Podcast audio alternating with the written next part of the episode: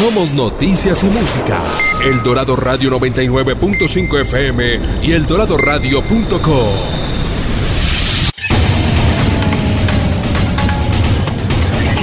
Desde Cachancipá, Cundinamarca, transmite El Dorado Radio 99.5 FM HJE78. El Dorado Radio, la emisora de Cundinamarca, región que progresa.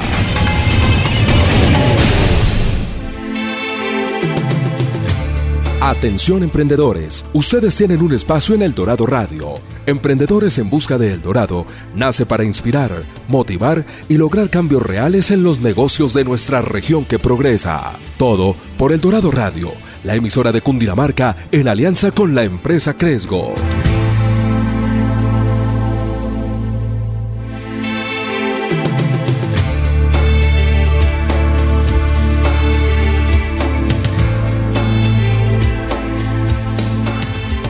Hola, muy buenos días a todos nuestros oyentes del programa Emprendedores en Busca del Dorado. Estamos felices con ustedes de nuevo este sábado para traerles otro programa de emprendimiento colombiano sobre esas historias que nos motivan y que a todos nos llenan de enseñanza.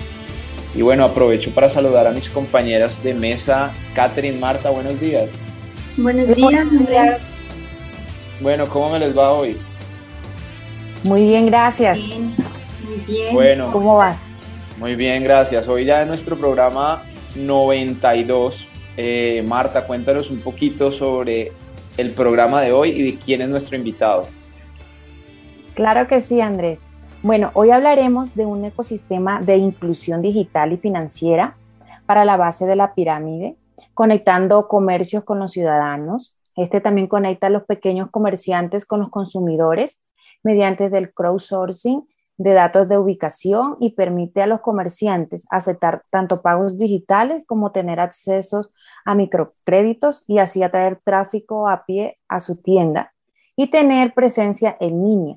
Bueno, se trata de Cívico y ahorita ya les voy a hablar un poco eh, de la persona que tenemos de invitado para el día de hoy, quien es un hombre apasionado por incursionar apoyando a miles de emprendedores desfavorecidos.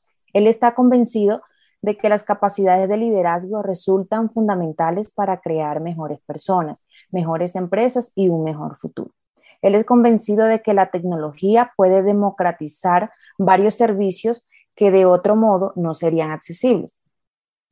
Ha tenido una larga carrera en las principales firmas de consultoría y ha brindado apoyo a grandes corporaciones, organizaciones multilaterales, ONG y empresas familiares en 20 industrias diferentes en Latam, en América del Norte y, y Europa. Ha sido reconocido como un solucionador de problemas desde los aspectos simples hasta los problemas complejos relacionados con liderazgo y desarrollo organizacional. Es un gusto presentarles a Andrés Rico. Buenos días, ¿cómo estás? Hola, buenos días a todos. Muchas gracias por la invitación a todos en la mesa. Eh, es un placer. Espero con, con, este poco tiempo que tenemos poder, poder aportar para, para el estímulo, digamos, del emprendimiento nacional. Ok, dale, claro que sí. Bueno, Andrés, antes de hablar un poco sobre lo que tiene que ver con emprendimiento, nos gustaría saber un poco más de usted, como quién es Andrés y cuál es su pasión por la vida. Buena pregunta. bueno, mmm, yo eh, soy un ingeniero civil eh, que nunca he practicado.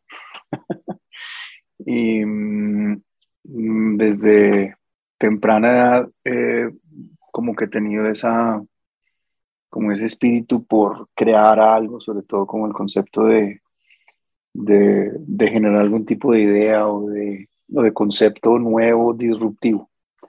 El tema de disrupción, yo no sé, desde, chiquito me, me movía la aguja. Eh, de alguna manera, el no hagamos las cosas de la misma manera eh, era, era como, un, como un aspecto motivante. Y que me, digamos que cuál es como mi, mi pasión, es como ayudar, yo creo, es como aportar, crear eh, eh, eh, como lazos o eh, em, estructuras en donde en donde uno se pueda apoyar, porque es que mm, creo que el, el, gran salto, la complejidad detrás, digamos, de, de, innovar y de crear y de hacer las cosas diferentes, por lo menos sentirse apoyado. O sea, la soledad en, el, en, la rebeldía, por, por decirlo así, es, eh, es un poco miserable. Entonces, ese es, un, ese es como, si se quiere, yo creo que en resumen esa, esa pasión. Em, y me apasiona como los retos, lograr cosas pues que son más, más como personales, es decir, pues como demostrarse a uno mismo que, que uno sí puede y por más de que le cueste y le duela, siempre hay algún tipo de, de retribución positiva y de algún tipo de, eh, sí, como, como de premio, así no, así no haya una medalla, así no haya un cheque, así digamos que hay como un, un, un, recuerdo que le deja a uno como, como ese, ese, ese buen sabor hacia, hacia el futuro.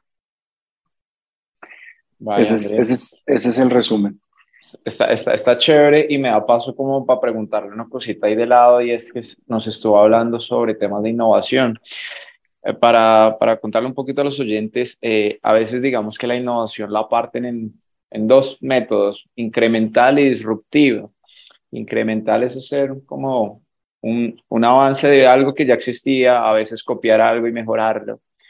Disrupción es hacer algo que no existe, algo, cambiar, digamos, el modelo. Y Normalmente los conceptos de innovación se llevan al campo empresarial en un elemento que genere ventas. Digamos que la disrupción y la, eh, pues, o la innovación en general se busca que genere revenue, que genere ventas y que sea monetizable.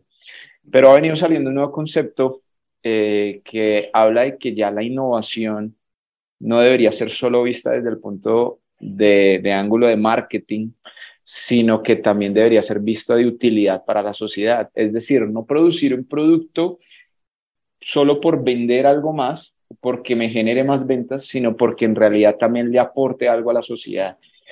No sé, Andrés, cómo este concepto y bueno, cómo ve en últimas esa en Colombia la, la innovación, cómo, cómo la ha visto, si somos puros incrementales o estamos haciendo disrupción. Uy, eso es una pregunta complicada, Andrés. Yo la verdad no, yo no me atrevería a responder de si, de si lo hacemos o no lo hacemos. Yo creo que a, a nivel, eh, digamos, individual, eh, hay, hay, hay, mucha disrupción. Um, que o sea, pienso que en, en, términos generales el, el statu quo no es algo que, que a nivel individual nos, nos, nos, nos parezca bien. Ahora, esto es una, una, una, respuesta muy, muy personal, ¿no? Es decir, es, es lo que yo he podido eh, entender y aprender a lo largo de mi, de mi vida, pero sí, creo que somos bastante inconformistas a nivel individual, pero a nivel grupal sí somos bastante conformistas. Y eso suena, suena, ¿cómo se dice? Antagónico, ¿cierto? ¿Cómo así? ¿Cómo así que a nivel individual somos, somos disruptivos, pero a nivel eh, grupal no? Eso tiene una explicación, pues digamos, un poquito científica, y es que yo...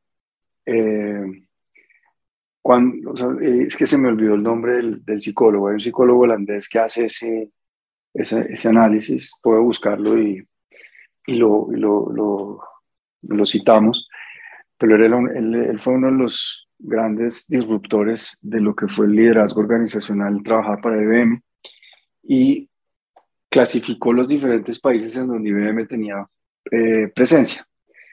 Entonces, en, una, en un eje decía, medía como ese, llamémosle como esa especie de conformismo, ¿cierto? De, de, de, aceptación de lo normal y de lo del día a día.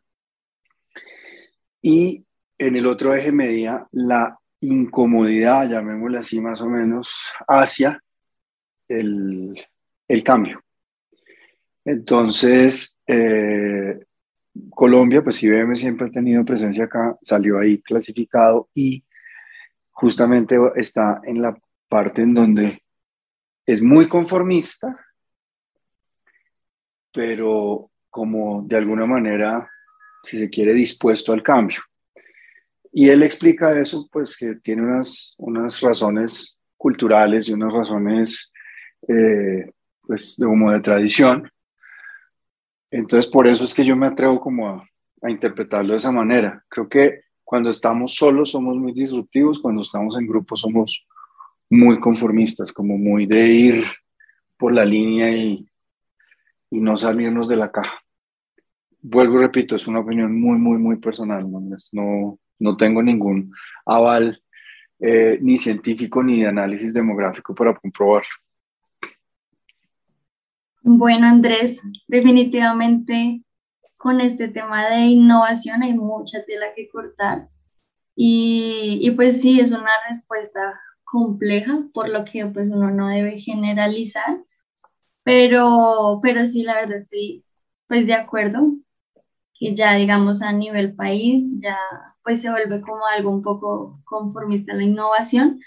Sin embargo, pues bueno, ahí estamos trabajando y digamos con negocios como emprendimientos como el tuyo, como cívico, podemos conocer un poco más pues de innovación y ya Ahorita queremos pues conectar con, con el negocio, saber un poco más eh, ya en como el principio, cómo surge Cívico, cuál fue esa chispa que, o eso que le inspiró a, como que les inspiró a que surgiera Cívico.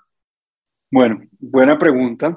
Em, creo que el, el emprendimiento viene de dos fuentes. Uno es identificar una carencia, ¿qué quiere decir una carencia? Que alguien se da cuenta que algo, que algo falta para, para ser o más eficiente o más completo o mejor o para generar oportunidades.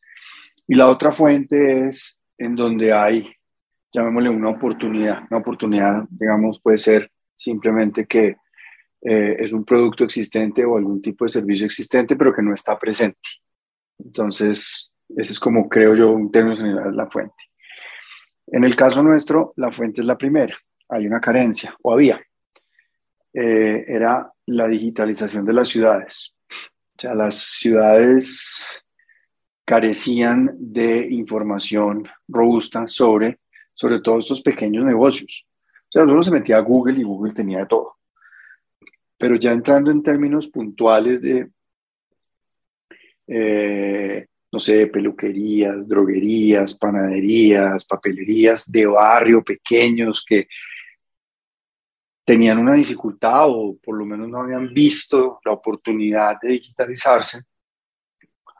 Eh, entonces, y ahí es donde se ve como ese, ese, e, e, ese espacio. O sea, hay un espacio, hay un espacio que alguien, que nadie está cubriendo.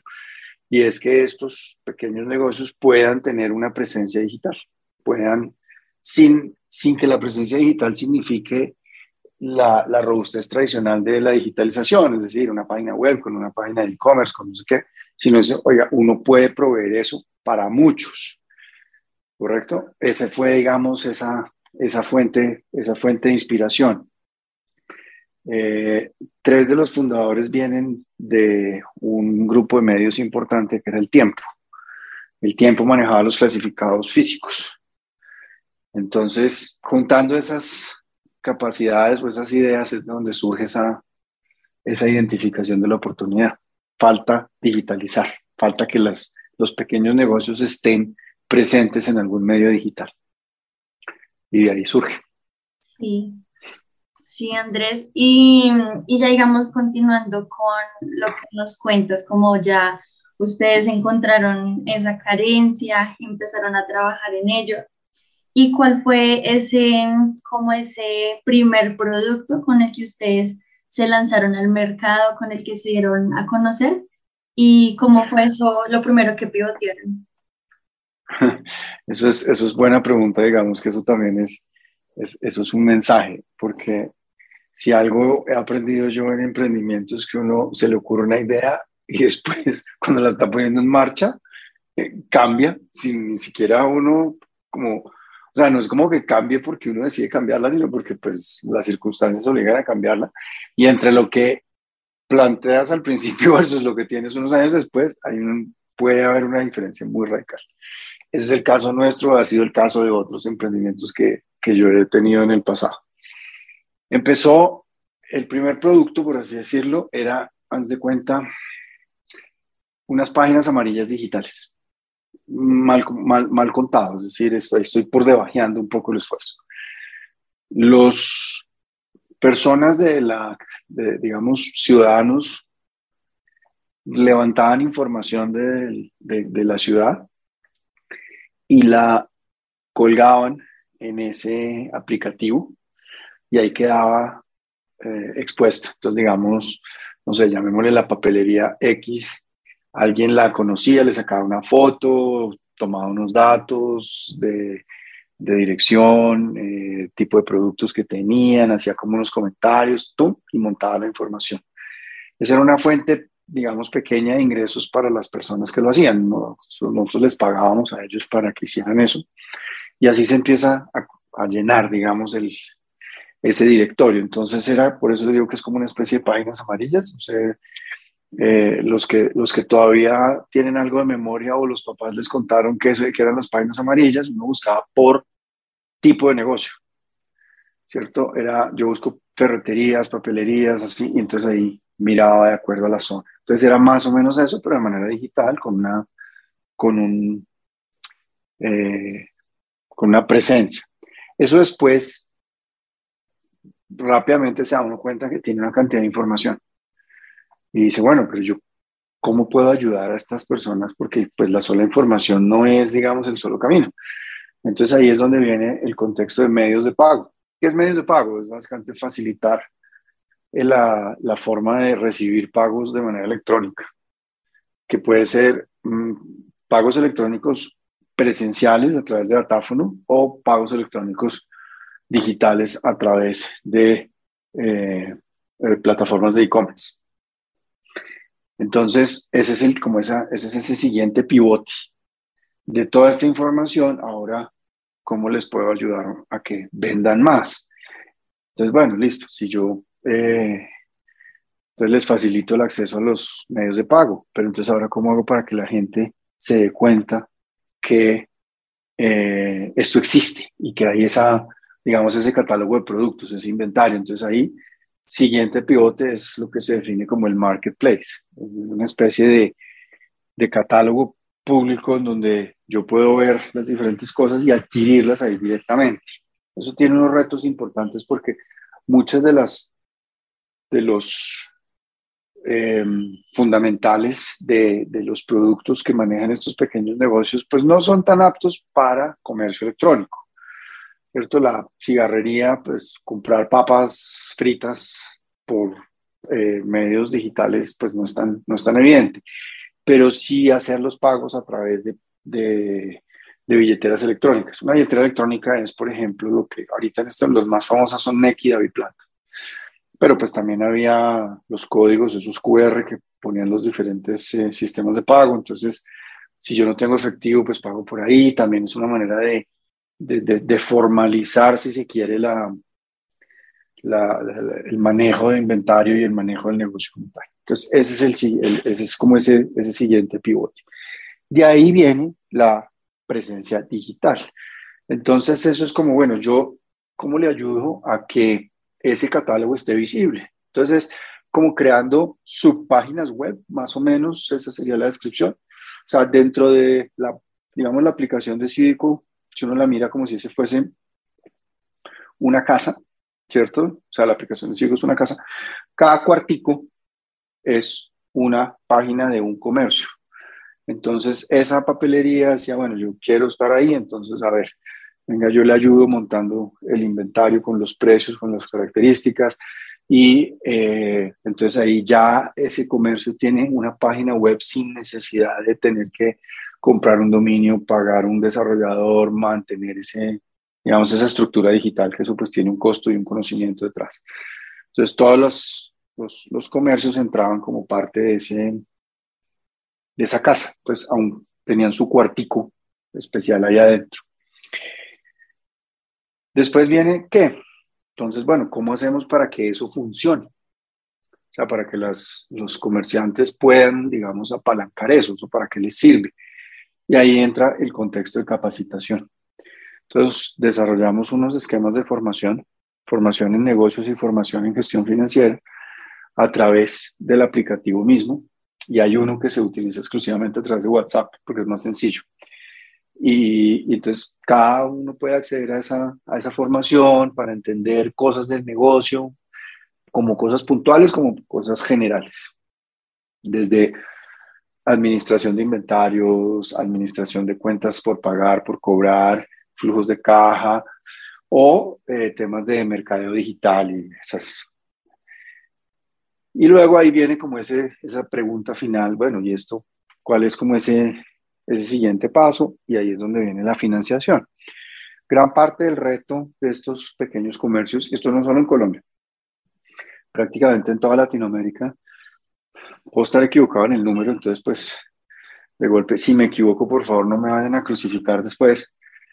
Es algo así como el 40 y algo por ciento de los comercios en Latinoamérica no tienen acceso a financiación formal. ¿Por qué no tienen acceso? Eso, eso tiene varias explicaciones. Eso no es un tema de maldad de las entidades financieras. Ahí sí quiero ser bastante, bastante, digamos, vehemente y no, no es un tema que es que no lo quiero atender, sino, primero, hay unas situaciones de acceso eh, normalmente estos pequeños comercios pues están más dispersos, es más complicado llegar, o sea, el tema de adquisición del cliente como tal se vuelve complejo. Hay unos temas también de, de legislación.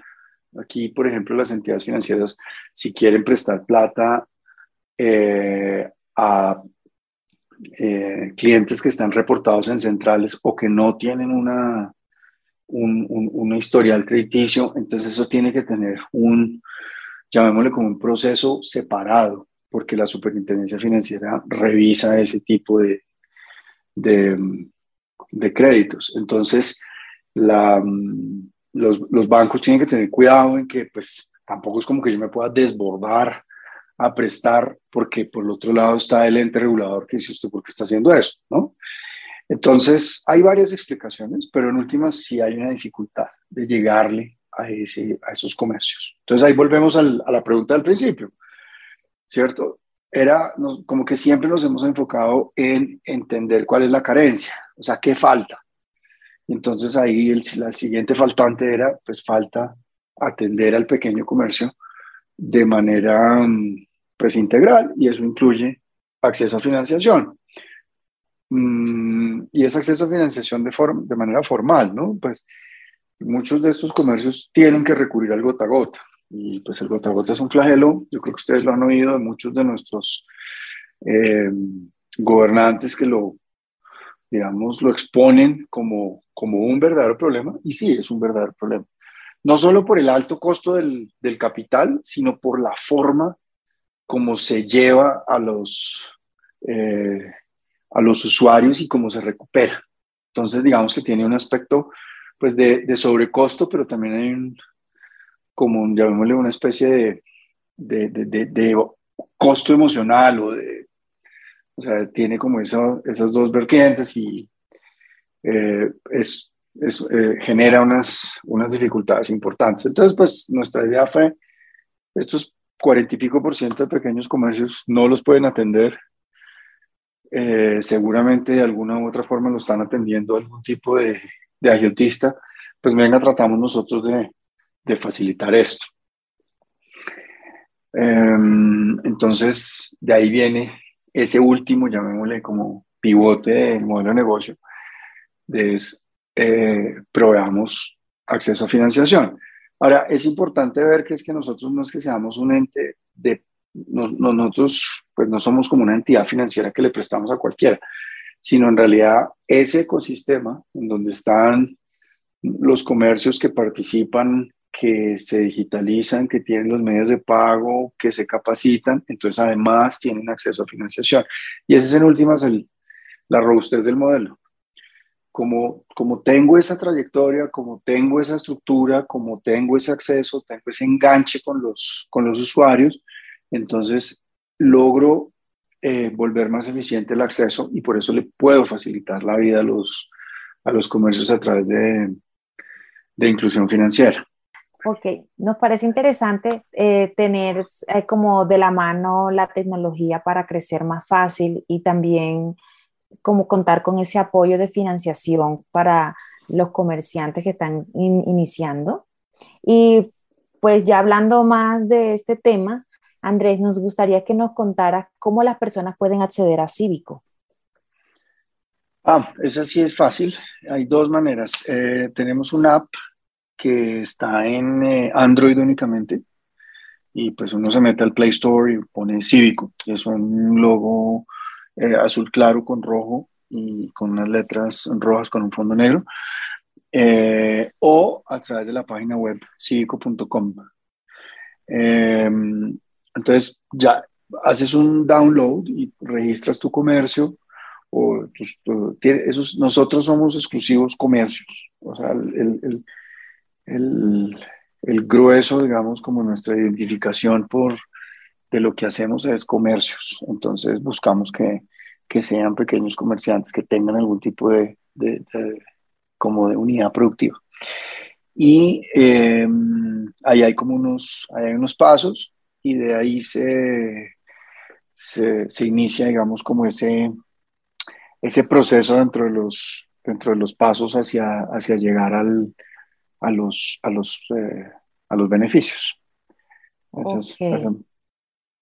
Andrés, mm, hablando un poquito de eso, eh, bueno, a mí me quedan dos dudas.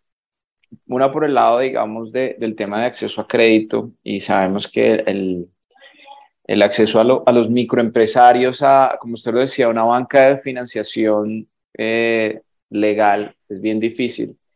Y más que todo por el tema de garantías, ¿sí? Porque uno ve a un microempresario y dice, bueno, esta persona no tiene mucha cosa. Yo, yo qué tomo de garantía, digamos, viéndolo desde el punto de vista de cívico. Y por el otro lado, seguramente muchas personas se preguntarán, bueno, yo voy a, a ingresar mis datos a Cívico ya nos contó algunos de los beneficios, pero ¿qué me cobran a mí? ¿Sí? Yo tengo que pagar por eso, es una mensualidad o, o cómo funciona el tema. No, si hay, algún, hay algunos servicios, digamos que son, llamémosle, como una profesionalización del contexto que pueden tener algunos costos mínimos, pero en términos generales no, es gratis. Yo me meto, bajo esto y empiezo a llenar si yo ya quiero, por ejemplo, acceder a los Google AdWords y esas cosas y que me pongan en la lista cuando alguien busca, lo que pasa es que no todo el mundo se beneficia de ese tipo de, de, servicio, pero nosotros les podemos apoyar con eso también. Eso sí tienen unos costos, pero en términos generales no, pues están lo, está el acceso a la plataforma es completamente gratis. El, eh, si alguien quiere un datáfono, el datáfono tiene un costo pequeño, que eso es, digamos, nosotros no lo, eso no lo cobramos, o sea, lo, nosotros somos un, puente entre el proveedor del datáfono y el, y el comerciante. Entonces ahí no hay, ahí no hay un cobro per se, pero pues el datáfono, los, las entidades que los, que los proveen eh, cobran un, monto pequeño. Eh, y ya, pues si quiere como un tipo de profesionalización, como les decía, por ejemplo, yo sí quiero que me, que me ayuden a través de estrategia de, de, de, búsqueda en, en, los motores de búsqueda. Listo. Entonces ahí sí hay, hay unos paqueticos que tienen como unas tarifas mínimas, pero en términos generales no. Vale. Bueno, eh, recordar a la audiencia que estamos con Andrés Rico, el Chief Financial Service Officer de Cívico, y también para que recuerden que este programa, Emprendedores en Busca del Dorado, es un programa de la Gobernación de Cundinamarca en asocio con Cresgo. Recuerden que estamos con ustedes los sábados 10 a.m. por la emisora El Dorado Radio. Vamos a un pequeño corte para que se tomen un cafecito cundinamarqués y ya regresamos. Atención emprendedores, ustedes tienen un espacio en El Dorado Radio. Recuerda nuestra cita todos los sábados a las 10 de la mañana con Emprendedores en Busca de Dorado. Emprendedores en Busca de Dorado nace para inspirar, motivar y lograr cambios reales en los negocios de nuestra región que progresa. Todo por El Dorado Radio, la emisora de Cundinamarca en alianza con la empresa Cresgo.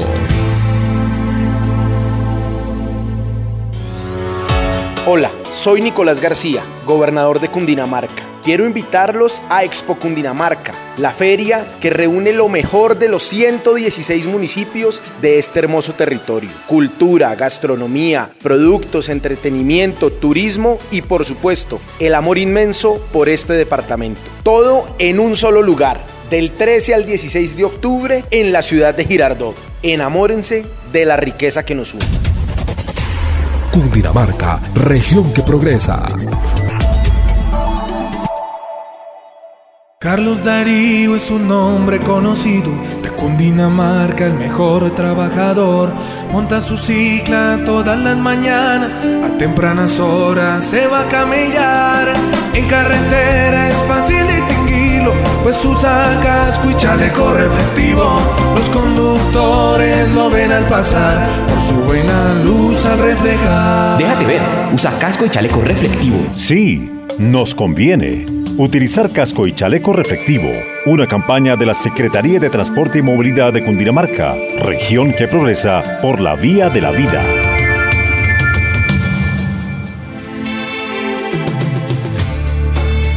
Bueno, volvemos a Emprendedores en Busca del Dorado y vamos a pasar a una sección de retos para conversar con Andrés sobre aquellos elementos que seguramente los están poniendo a prueba en el negocio y vamos a arrancar con Catherine y un reto de tecnología. Catherine, adelante. Bueno, Andrés, hablando ya pues de este reto de tecnología, ¿cómo ha sido tu experiencia con todo el equipo para conectar a los emprendedores, a los micronegocios con la tecnología? Hola, Catherine. Buena pregunta.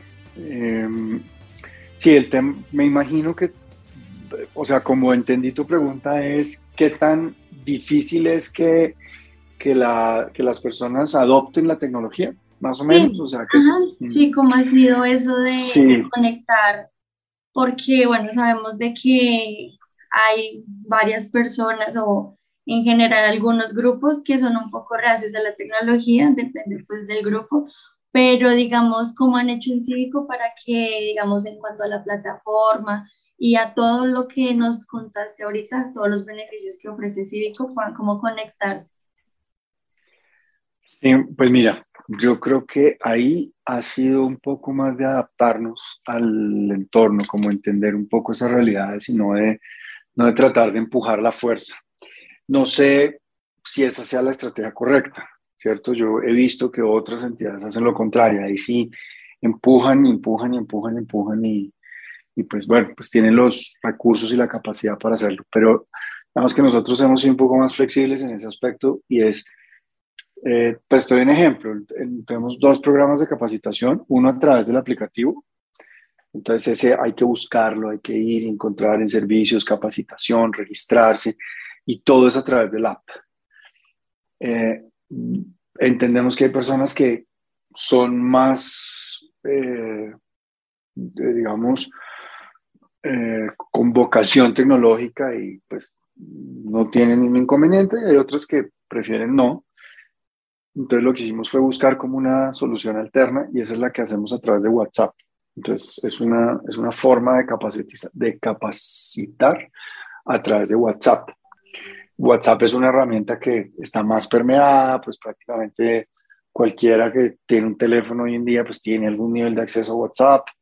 Entonces, es como entendiendo un poco que sí, hay diferentes tipos de, como de, de, voluntad tecnológica, entonces la, pues nos acomodamos un poco, tratando de, no ser tan, como tan, como arrasar tan de frente y es únicamente a través de esta o este mecanismo, porque definitivamente si hay, si hay, una, si hay una dificultad, pues tiene que haber una dificultad entre entender cómo funciona o de confiar, ¿correcto? Entonces, En lo que sí somos, ¿cómo se dice?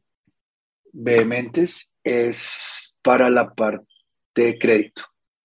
Ahí sí no, no hemos, digamos que sí tenemos que facilitar la vida, pero es a través más del acompañamiento y del seguimiento.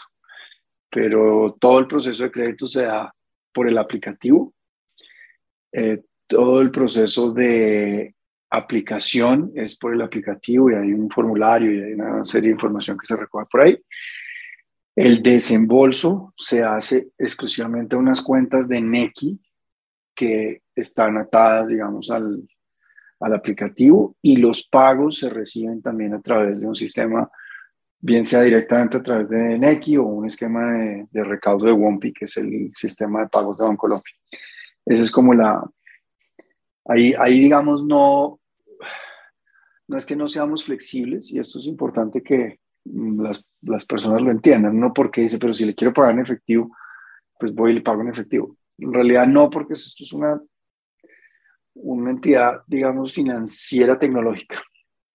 Entonces la tecnología es lo que permite, digamos, optimizar ciertos costos que en últimas se revierten al usuario.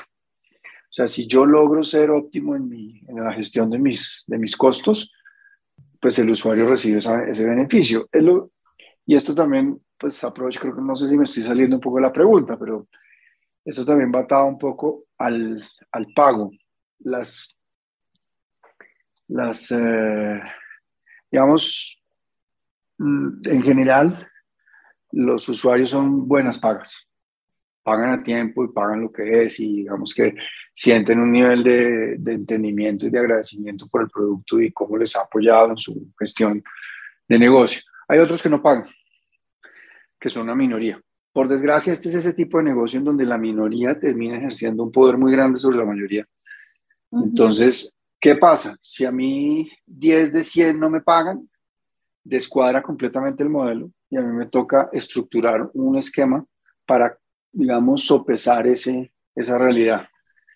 Y entonces, pues ahí es donde entran los fondos de garantías y ese tipo de cosas que generan un sobrecosto.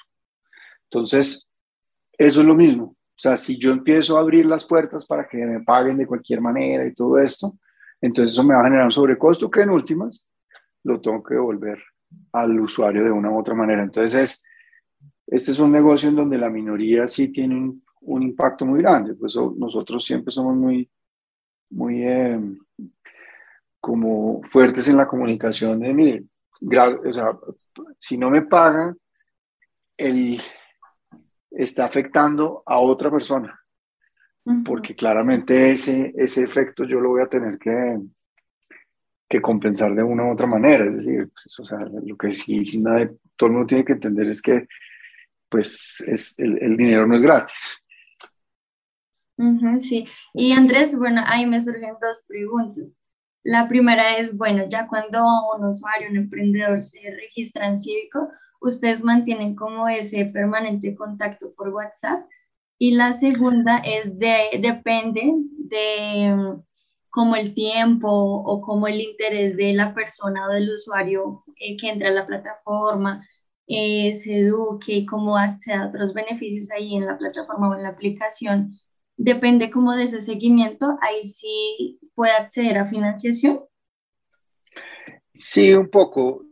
O sea, no, no es que tengamos un, una política específica, pero la política específica es que sí tiene que estar vinculado. ¿Qué quiere decir vinculado? Que tiene que tener su aplicación, que tiene que haber, digamos, creado su perfil y, digamos, eh, hacer una descripción de lo que es un negocio y pues ese catálogo mínimo de, productos para, digamos, poder acceder al, al, resto de beneficios. Ese es como la, ¿cómo se dice? El, el, el, sí, el aspecto obligatorio, pues porque es nuestra manera de entender, de conocer, de poder saber qué es lo que necesita, hasta qué punto. En el tema de financiación es muy importante poder entender la capacidad de financiarse de alguien, que no necesariamente está relacionada con eh, un cálculo tradicional de qué tengo y, y, eso cuánto vale para yo poder hacer un repago de un crédito, sino más bien es cómo funciona el negocio, cuáles son los excedentes y con base en los excedentes calcular una cuota, digamos, razonable para que no vaya uno a caer en la trampa de sobreendeudar a alguien. Esa es como el, la razón por la cual somos estrictos en que hay, tiene que haber vinculación previa. Ok, Andrés, muchas gracias por, por, contarnos más sobre cómo funcionan estos créditos. Eh, ahora nos gustaría saber eh, cómo son esas métricas de crecimiento que han tenido desde sus inicios y en qué lugares podemos encontrar Cívico. Bueno, mm, a ver, de pronto voy a responder la primera, la, segunda parte de la pregunta primero. Eh, Cívico está en en este momento está en Bogotá y Bucaramanga. Em, el enfoque es crecimiento nacional y seguramente algún tipo de crecimiento internacional. De hecho, ya tuvimos una experiencia en México a través de lo que llamamos el ecosistema, es decir, en México existe un ecosistema. No hay una prestación de servicios financieros allá, pero está, digamos, ese, como la vinculación de comercios y de, y de donde hay información y medios de pago y esa parte. Correcto. Entonces, en este momento el, el, servicio completo está en Bogotá y Bucaramanga, con, con perspectivas de expansión a Barranquilla y Cali, pronto, eh, de manera, pues, esperamos que medianamente pronta. Y, sobre el tema que, que, preguntaba Marta de crecimiento, más o menos ahorita cuánto, cuántos afiliados tienen en la plataforma, ¿cómo van esos números? Ah, hay más o menos 70 mil, puede ser un poco más porque todos los meses aumenta un poco. Entonces, más o menos unos 70 mil comerciantes están eh, vinculados y hacen parte del ecosistema y tienen, digamos, algún tipo de de uso de uno de los, de los servicios. Andrés, y para, bueno, para soportar 70 mil es un, es un gran número mm, desde parte tecnológica que tanto han crecido y desde temas de financiación, eh, han recibido apoyo de alguna aceleradora, algún programa del gobierno. ¿Cómo han, han gestionado, digamos, este crecimiento? Bueno, la parte de financiación, esa es, esa es la, la gran pregunta. En realidad hemos tenido varias rondas de, de recaudación de fondos a través de Equity. Eh, no hemos formado parte de programas de aceleración, sino pues ha sido todo levantando recursos de terceros como, como, como inversión. ¿Qué quiere decir? uno recoge eh, fondos a cambio de participación accionaria. Eso, la verdad es que mm, no es, eh, hecho, es una buena figura. Son, pues muchos, yo sé que muchos emprendedores tienen como esa inquietud de, uy, pero entonces yo voy a ceder el control y todo eso. En realidad uno, en eso soy medio cínico, uno cedió el control el día que decidió emprender porque hay demasiadas variables que uno no controla y de una u otra manera le toca ajustarse y adaptarse. Entonces, si uno busca como un crecimiento, la inversión de terceros no es una mala idea. Obviamente hay que saber uno con quién se asocia, pero, pero ese ha sido nuestro, nuestra figura. Rondas de inversión. Eh, y mm, con respecto a la pregunta tecnológica, esa Ojalá de pronto tuviera yo a Juan Carlos acá para hacerle la pregunta más, más en detalle, pero eh, yo creo que más que crecimiento como tal, es decir, como la, la palabra eh, específica, es más el cambio, el ajuste. El tema con la tecnología es que cambia y avanza muy rápido. O sea, uno como que no se alcanza a imaginar el, la, ahí sí la innovación que existe en ese entorno. Entonces, ¿qué pasa? Uno, y eso sí nos, nos ha pasado, hemos pasado de tener mucho desarrollo eh, propio a contratar desarrollo de terceros. Entonces es pasar de, de tener tropas de programadores y de, eh, sí, de ejecutores a más bien contratar servicios de los que tienen ese, ese negocio como tal. En lo que sí hemos sido bastante, digamos, hemos promovido mucho es la ciencia de datos, porque como esto es un negocio en últimas de información, y qué le dice a la información y para qué le sirve y hasta qué punto la puede usar, los científicos de datos son un, un activo bastante importante. Entonces, sí ha evolucionado un poco de desarrollo puro y duro a análisis de datos y contratación de servicios de terceros en tecnología. Andrés, en, ese último tema que nos comentaba, y solo como para cerrar este bloque, mm, cuando uno pues precisamente entrega equity o entrega, digamos que la participación de uno dentro de la compañía, seguramente uno empieza a lo que se llama licuarse o, o perder importancia dentro del negocio. ¿Qué, ¿Qué opinión tiene usted contra este respecto? Y es, hasta dónde es bueno, hasta dónde uno suelta, qué número. Sí, siempre va a ser la, mm. la, pregunta de, es mejor tener algo pequeño de un negocio muy grande que tenerlo todo de un negocio pequeño. Pero, pero sí hay esa duda y es, normalmente uno le dicen, uy, no, ahí va a perder y va a perder el control y se le fue la compañía. Sí, eso es una buena pregunta, Andrés. No sé muy bien cómo responderla. Eh, yo diría que eso depende un poco de la perspectiva que uno tenga de sí mismo. A ver, es que aquí me devuelvo un poquito eh, y, perdón, hago un poco de, antecedentes. Yo hace, como les digo, el tema del emprendimiento, pues eso ha sido como, ha estado muy presente en mi vida. Y tuve la fortuna de trabajar con eh, varios entes que promueven el emprendimiento, entre esos el Banco Interamericano de Desarrollo y una, y, una de las, eh, de, las entidades eh, de lo que en ese momento era el príncipe Carlos, que ahora es el rey Carlos III de Inglaterra. Entonces, eh, y eso buscaban era promover emprendimiento en Latinoamérica y África, pero de forma masiva. Es decir, estamos hablando de 20 mil, 30 mil emprendedores que, que apoyábamos en, en salir adelante con su negocio. Esta pregunta siempre salía, siempre. Es decir, era como una especie de, de aura. O sea, en todos los entornos de capacitación o de presentación era bueno, y ¿qué hace uno si se tiene que diluir o lo que fuese? Yo mm, tengo una, como una, una percepción que es que el emprendimiento en soledad, o por lo menos desde mi perspectiva, es muy difícil. La verdad es que esos, esos emprendedores que uno oye que son una persona que ha hecho todo, pues además de que me cuesta trabajo creérmelo, siento como una especie de admiración profunda porque es que digo, es que es demasiado difícil.